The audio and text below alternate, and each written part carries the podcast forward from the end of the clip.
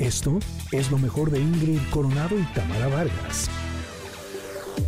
Llegamos al momento del comentario. Nos tocó una carta muy de viernes, me parece a mí. No sé tú qué opines, pero esta carta está de fin de semana, está para recordarnos esta sensación maravillosa de estar alegres, de estar contentos, de disfrutar lo que tenemos. Bailo bajo la lluvia, dice la imagen.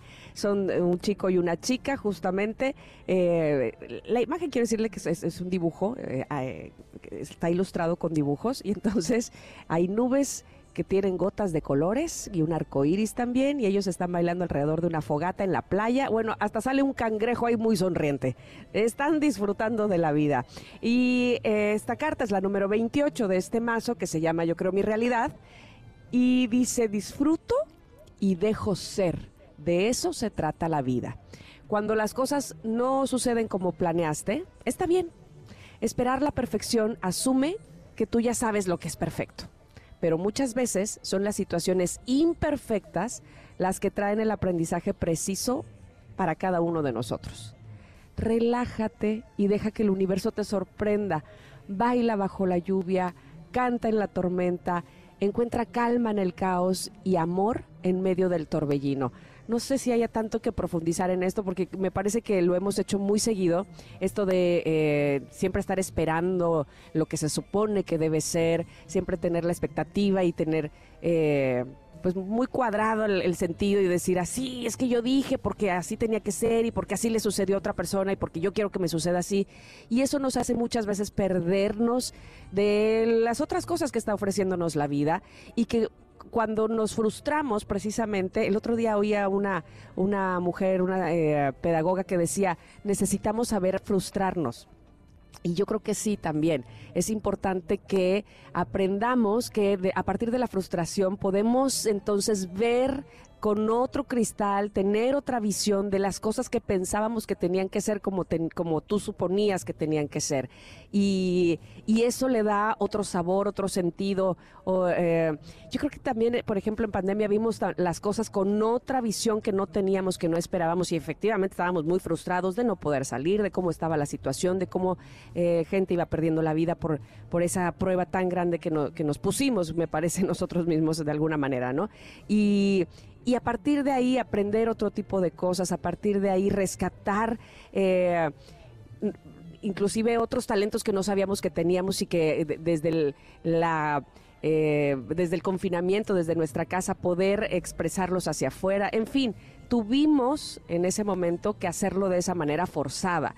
Pero pues yo creo que la vida nos invita todos los días a que sin forzarlo veamos con otro cristal las cosas, veamos que, que, no siempre la imperfección nos trae cosas malas, que no siempre aquello que no era lo que esperábamos es para mal. Evidentemente uno puede... Eh, toparse con pared y decir, oh, otra vez no salieron las cosas como yo pensé, pero la invitación es esa, a rescatar lo que lo nuevo o lo bueno que podemos sacarle a cada situación de la vida. ¿Tú qué dices? Eh, pues eso mismo. Así mismo, por dos. No, es que justo ahorita que estoy viendo esta carta, la frase que dice, relájate y deja que el universo te sorprenda, yo tengo apuntado algo así en el espejo de mi baño. No es broma, así de, a ver, deja de intentar controlar lo que el universo está haciendo, porque siento que uno cree que sabe lo que es mejor para uno.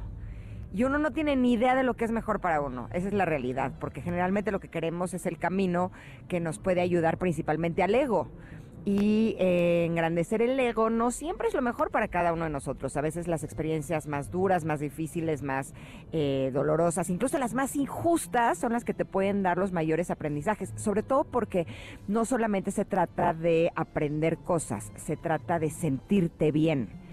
Y yo siento que cuando he logrado eh, pasar por algún desafío de mi vida que ha sido como muy duro, que ha sido como muy difícil, que ha sido muy doloroso, cuando logro pasar por ese desafío y llego como a este espacio en el que ya hay como un poquito más de tranquilidad, la sensación que hay dentro de mí es una sensación indescriptible, es inigualable.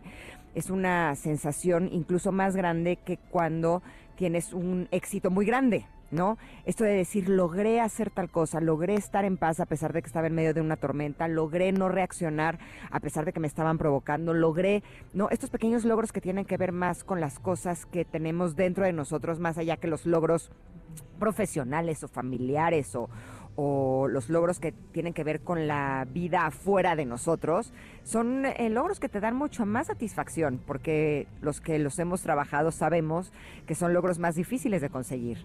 Cuando logramos ser pacientes, cuando logramos tener tolerancia, cuando logramos estar tranquilos, cuando logramos encontrar serenidad. Esta palabra de serenidad la escuché hace...